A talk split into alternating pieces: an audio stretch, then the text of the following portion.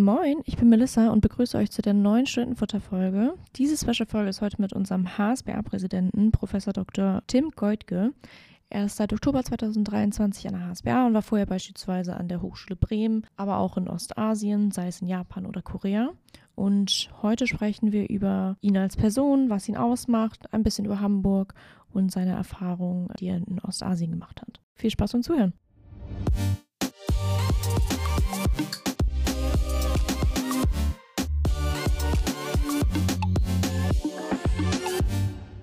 Herzlich willkommen zum Studentenfutter-Podcast. Bevor wir unsere Special-Folge heute einmal anfangen, fangen wir mit fünf Eisbrecherfragen an. Und da sind die ersten, die ich mir einmal überlegt habe: Kaffee oder Tee? Es hängt davon ab, von der Tagesform. Hm. Also eher morgens Kaffee oder? Nee, das kann man so gar nicht sagen. Also morgens zwar häufiger Tee, aber manchmal ist mir auch noch Kaffee. Also da bin ich nicht festgelegt. Ganz flexibel. ähm, normale oder Süßkartoffelpommes? Normale. Ich auch. Wobei ich Süßkartoffel auch mag, aber ja. als Pommes ist schwer, die sind häufig nicht so knusprig. Nee, das stimmt. Bremen oder Hamburg? Ja, Hamburg schon, das war eigentlich immer so, ja. Schon immer. Mhm. Okay. ähm, Rahmen oder Udon? Mag ich beides, kann ich nicht sagen. Hängt ganz davon ab. Okay. Äh, Frühaufsteher oder Nachteule? Nachteule, definitiv. Ja, sehr schön. Dann können Sie sich einmal gerne für die äh, ZuhörerInnen, die Sie nicht kennen, gerne einmal vorstellen. Aber vielleicht jetzt nicht unbedingt zu Ihren Werdegang, was Sie vorher gemacht haben, beispielsweise was das Studium etc. angeht, äh, sondern mehr so ein bisschen, was macht Sie als Person aus? Was machen Sie gerne irgendwie außerhalb von Ihrem Job? Können Sie ja gerne einmal, einmal ganz flach anfangen. Ja, ich denke, also was, was mich ausmacht, würde ich sagen, ist, dass ich gerne Dinge entwickle, mhm. anpacke, Strategien entwickle und die aber auch äh, durchziehe, auch mit anpacke. Also ich bin mir auch nicht zu so schade für irgendwelche Aktionen ja. und ähm, das vor allen Dingen mit anderen Leuten zu machen.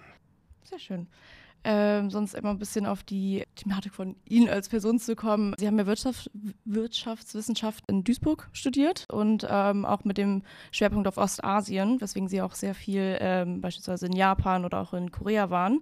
Vielleicht möchten Sie da gerne einmal noch irgendwie rüberzählen, wie kam denn das Interesse eigentlich von Ostasien? Warum haben Sie sich damals dafür entschieden? Mhm. Genau. Ja. ja, ich bin da eigentlich so ein bisschen ganz zufällig mhm. zugekommen. Das gab es bei uns in der Schule als ja. Projekt. Da konnte man Japanisch machen. Ich sage immer, wenn es da damals Chinesisch oder irgendeine andere Sache gewesen mhm. wäre, das hätte ich wahrscheinlich auch gemacht. Das war einfach spannend, das war neu. Aber es war auch ein bisschen so die Zeit, wo die japanischen Firmen so super erfolgreich waren. Und in meiner Heimatstadt Braunschweig, das ist eigentlich eine Stadt äh, der Fotoindustrie. Und ja. die, also gibt es die Firma Roller oder gab es damals. Mhm. Und ähm, die ist damals dann ziemlich äh, spektakulär pleite gegangen, weil die japanischen Firmen äh, einfach besser waren. Und ja. das hat äh, einen doch sehr bewegt. Und dann war eben das Thema Japan war einfach spannend. Und als dann die Möglichkeit da war, in meiner Schule äh, Japanischkurs mhm. zu machen, habe ich das gemacht gemacht und äh, dann hatten wir auch einen Schüleraustausch mit Japan mhm. und das hat mich dann nicht mehr losgelassen. Ja. Dann wollte ich danach was auch mit Japan machen, aber nicht Japanologie, weil das so, ja, schien mir irgendwie so brotlose Kunst mhm. zu sein und ähm, dann doch lieber Wirtschaft.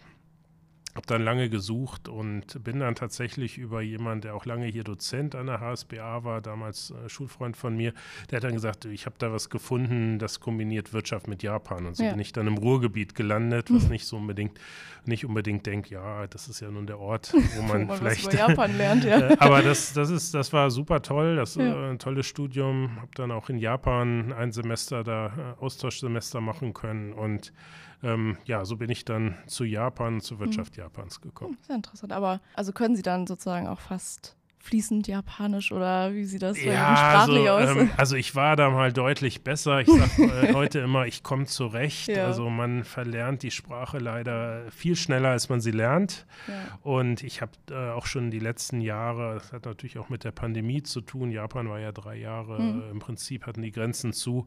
Auch sehr, sehr lange nicht in Japan. Also das ist heute ganz schön eingerostet, ja. fürchte ich. Aber ich komme so im Alltag zurecht, ähm, verstehe schon viel aber bin von verhandlungssicher weit entfernt. Okay.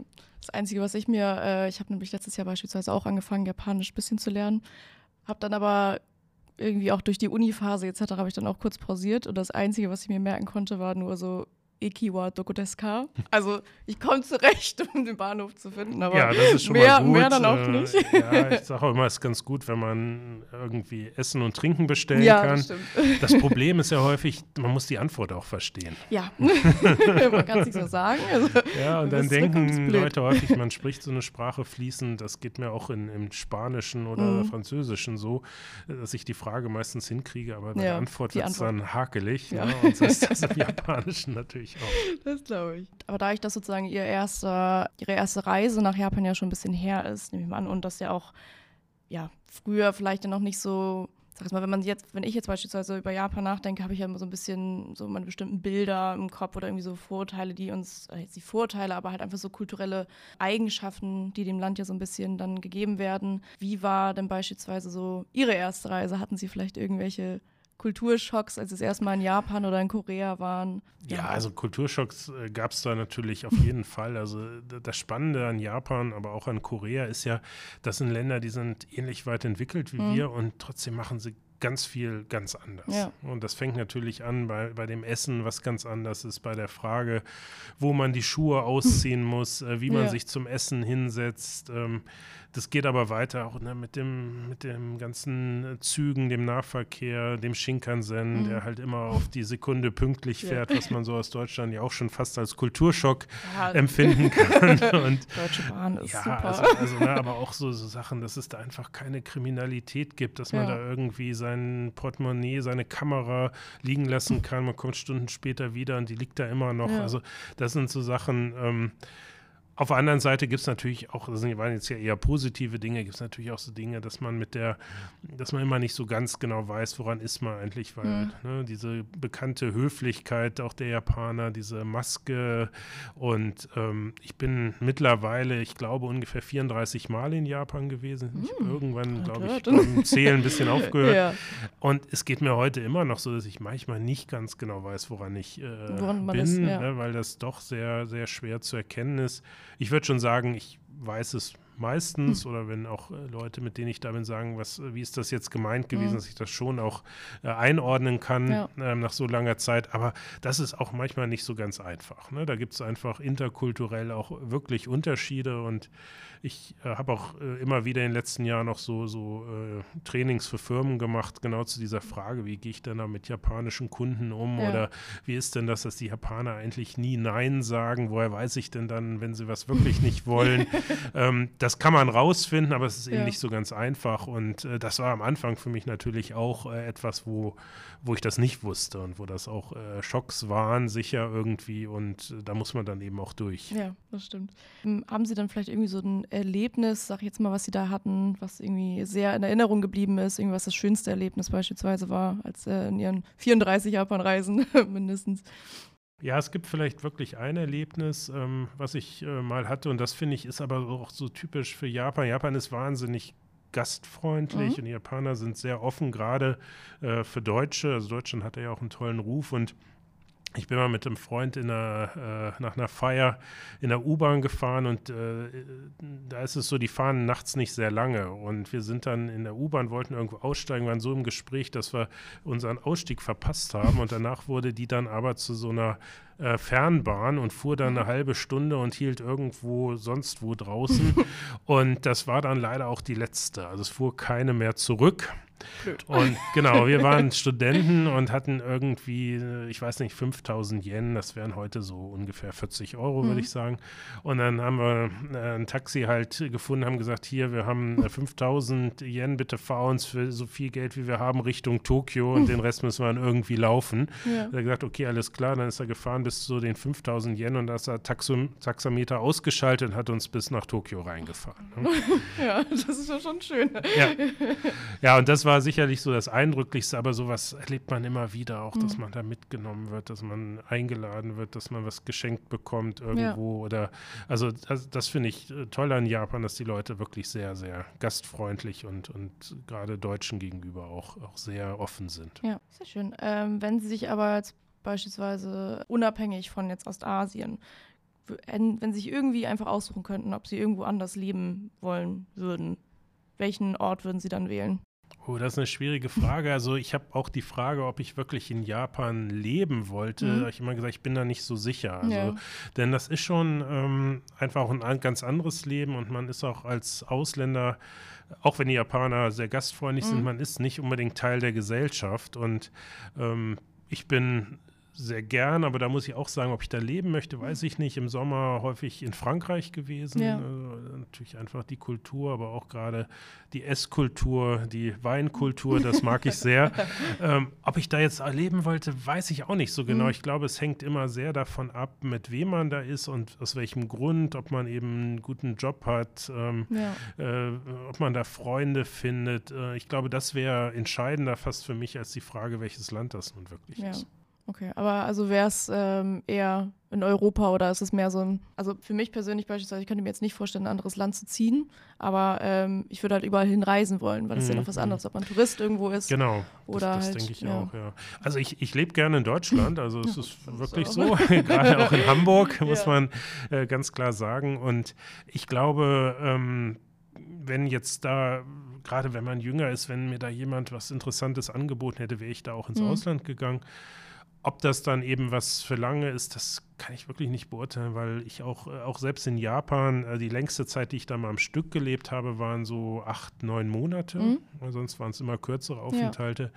Da kann ich das auch gar nicht sagen, wie das wäre, da jetzt wirklich, da wirklich zu voll, leben, ja. weil das dann was anderes ist, wenn man da Familie hat, dann, dann auch über die Frage nachdenken muss, äh, wo gehen die Kinder zur Schule? das sind dann andere Fragen, ja. die hatte ich da nie. Insofern ähm, kann ich es wirklich nicht, nicht sagen. ja. Ähm, wie wichtig würden Sie denn aber eigentlich sagen, sind denn so allgemeine Auslandsaufenthalte für jetzt so heutzutage als erwerbstätige Person? Ähm, also ich halte Auslandsaufenthalte für ganz wichtig, mhm. im, im, Studium insbesondere. und ich glaube, dass es auch gerade heutzutage, wo wir ja leider in den letzten Jahren auch immer mehr sehen, dass so Nationalismus mhm. und die Tendenz, sich abzuschotten, doch in vielen Ländern zunehmen, dass es so wichtig ist eben, dass man auch im Ausland sich bewegt, weil ja. man äh, aus zwei Gründen. Das eine ist, dass man doch nochmal eine andere Perspektive auf sein eigenes Land bekommt, auch äh, versteht, dass es eben, wie ich vorhin ja auch schon sagte, auch in Japan immer mir deutlich geworden ist, es gibt nicht den einen Weg, wie man Dinge löst, dass man einfach ja. auch offener wird und dass man gleichzeitig durch den Kontakt mit Menschen anderer Kulturen eben auch sieht, hey, die haben ja, die denken ja genauso wie ich, die haben auch Ge Gefühle, dass eben auch das ne, wenn man heute hier über Ausländer raus oder so leider wieder in Deutschland redet. Mhm. Ich glaube, das kann ja eigentlich nur jemand sagen, der keine Freunde hat aus dem Ausland oder ja. niemanden kennt oder selbst auch nicht da war und auch erlebt hat, äh, dass das alles Menschen sind und ähm, dass es eigentlich unheimlich wichtig ist und auch wahnsinnig bereichernd ist, äh, eine, eine, diverse Kultur zu haben, wo einfach ja. auch andere unterschiedliche kulturelle Einflüsse mit reinkommen, andere Sichtweisen. Ähm, und das zu sehen, das, das erfährt man, glaube ich, eben nur, wenn man auch selbst äh, im Ausland ja. mal unterwegs gewesen ist. Ja, das ist auch eine sehr schöne Message. Machen wir jetzt aber einmal hier einen kurzen Cut. Das waren meine nächsten Fragen. ähm, und zwar, Sie haben ja vorher, waren ja an der Hochschule Bremen, waren Sie ja äh, Dozent oder auch später dann ähm, Prof. Warum oder wie kam es denn eigentlich dazu, dass Sie jetzt, sag ich jetzt mal, Präsident der HSBA geworden sind? Also wie, ähm, warum die HSBA und mhm. wie, wie kam es dazu? Ja, also ich, ich habe an der, an der Hochschule Bremen vor jetzt mittlerweile 19 Jahren mhm. äh, mit einer, äh, bin ich berufen worden auf, die, auf eine Professur für mhm. Wirtschaft und Gesellschaft Japans. Ja. Das war eigentlich mein Einstieg da und dann hat mich irgendwann ähm, die Hochschulleitung gefragt, ob ich mir nicht vorstellen könnte, den äh, Weiterbildungsbereich da aufzubauen. Wobei mhm. der Weiterbildungsbereich an der Hochschule Bremen, das waren in erster Linie äh, weiterbildende MBA und Masterprogramme, die also also Leute, die schon nach dem Erststudium eine erste Berufserfahrung hatten und dann tatsächlich auch ähm, sich entschieden haben, nochmal in Voll- oder Teilzeit eben ein, ein, Masterstudium da anzufangen. Und dieser Bereich, den habe ich dann da aufgebaut mit Kollegen und den haben wir später auch noch äh, stark erweitert um dieses Thema Executive mhm. Education, mhm. also letztlich so ähm, Zertifikate ähm, für, für Führungskräfte, Fach- und Führungskräfte.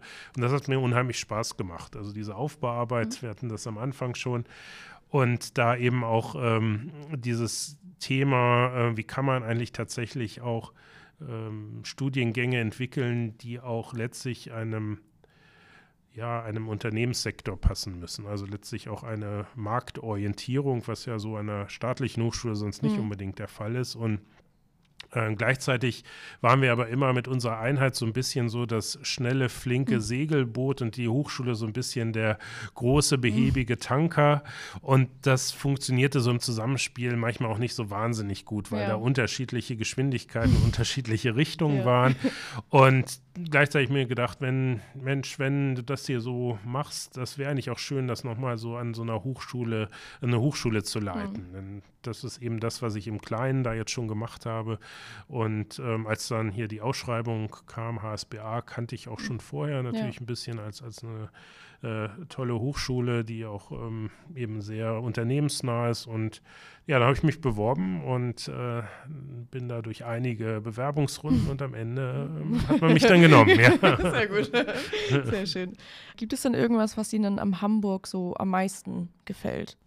Ah, da gibt es natürlich viele Dinge. Also wir haben auch in, in verschiedenen Bereichen Hamburgs schon gewohnt mhm. und äh, ich finde so die Vielfalt äh, toll. Es ist halt eine weltoffene Stadt, also natürlich auch durch den Hafen und ja. die Geschichte einfach so die Internationalität.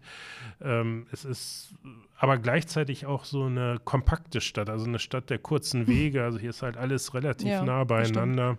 Das, das, ist nicht so wie in Berlin, wo es so ganz viele verschiedene Kieze gibt und man da immer ewig unterwegs ist. Ja. Äh, auch wenn man irgendwie ne, von einem Club zum anderen will, da fährt man eine Stunde. Das ist hier halt einfach alles nah beieinander. Genau, das ist halt, ne, da ist man einfach auf dem Kiez hier doch, ja. äh, hat man alles äh, näher beieinander. Und äh, gleichzeitig aber auch ähm, dass es auch eine sehr grüne Stadt ist. Man mhm. ist ja auch total schnell im Grünen. Äh, wir wohnen ja da in, in Bergedorf, so da im Bereich ja. Berge, Bergedorf, da ist man gleich in den Vier- und Marschlanden. Da ist halt die Dove Elbe, die Süderelbe.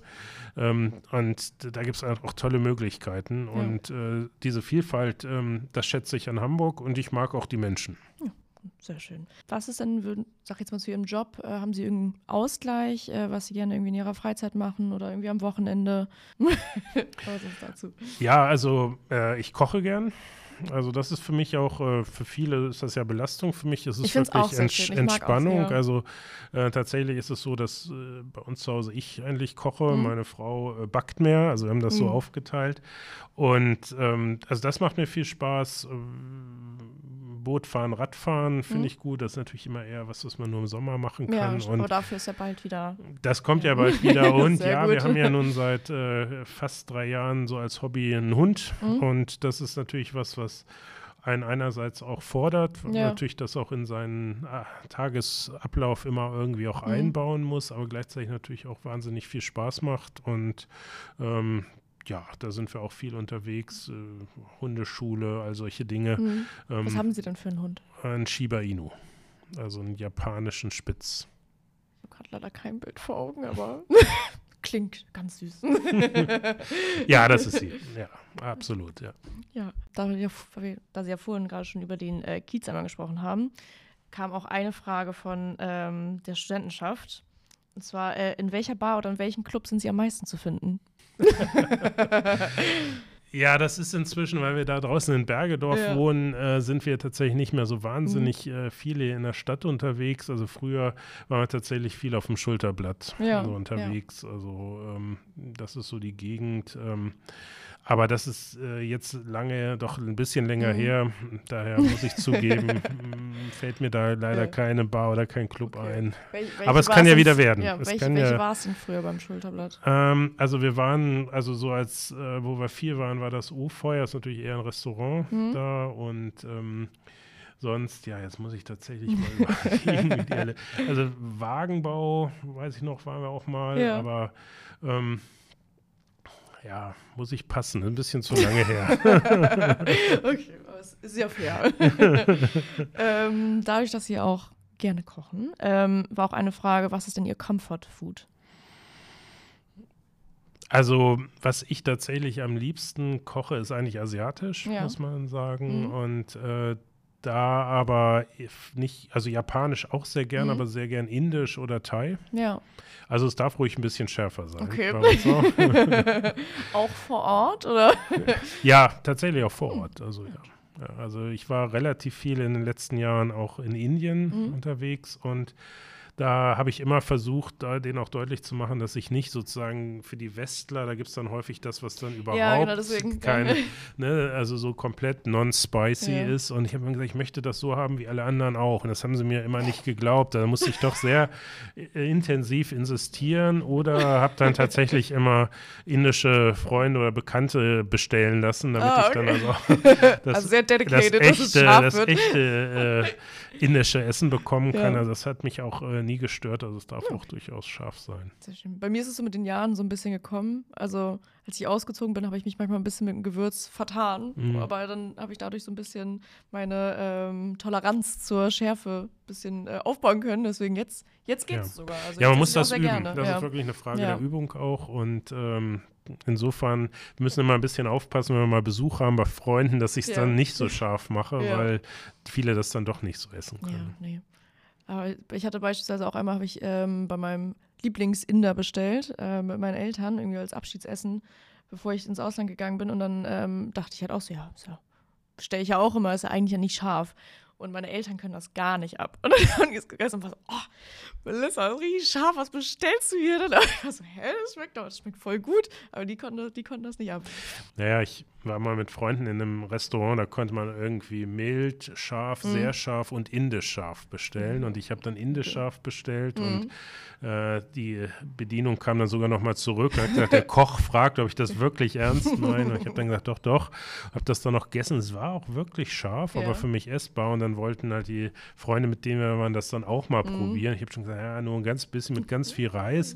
Und äh, es ist wirklich so, wir hätten fast einen Arzt, Notarzt rufen müssen. Die sind da fast kollabiert. Also das war, also da dachte ich also wirklich, also hätte nicht gedacht, dass ich jetzt so hart ja, im Nehmen bin, aber ich glaube, das ist wirklich, ne, also da ist die, wenn man es so gar nicht ja. gewohnt ist und mm, da so von 0 ja, auf 100 ja, ja. plus. Das, das kann schon wirklich dann, oh. dann sehr extrem sein. Ne? Ja, gut. Ähm, ja. dann habe ich ähm, aber noch sozusagen so als eine der letzteren Fragen, äh, was ist denn Ihr Lieblingsfilm? Oder sind Sie mehr Filme oder Serien? Gucker ähm, überhaupt?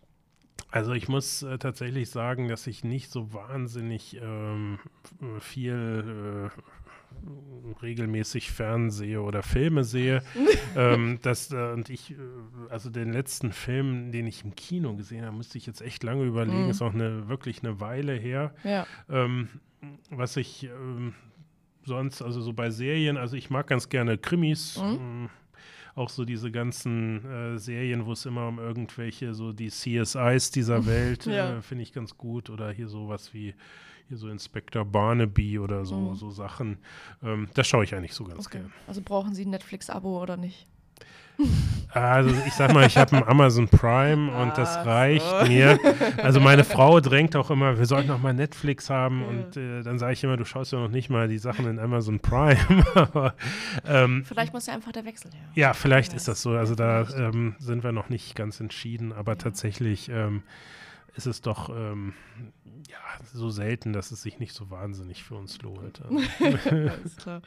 Ja, dann äh, war es es eigentlich auch schon fast mit der Folge. Ähm, aber eine abschließende Frage, die ich sozusagen an Sie noch hätte, wäre, ähm, welcher ist denn der be beste Podcast? Studentenfutter natürlich. Hätten Sie jetzt was anderes gesagt? Genau, ne? hätten Sie was anderes gesagt, höre ich jetzt so löschen. Das war es leider mit dem. Das machen wir nicht. Die Folge fällt aus. Cancelled. okay, super. Dann danke schön, dass Sie hier waren. Danke, dass Sie uns so einen kleinen Einblick in Ihr Leben gegeben haben und ja. Ja, sehr gern. Hat mich gefreut.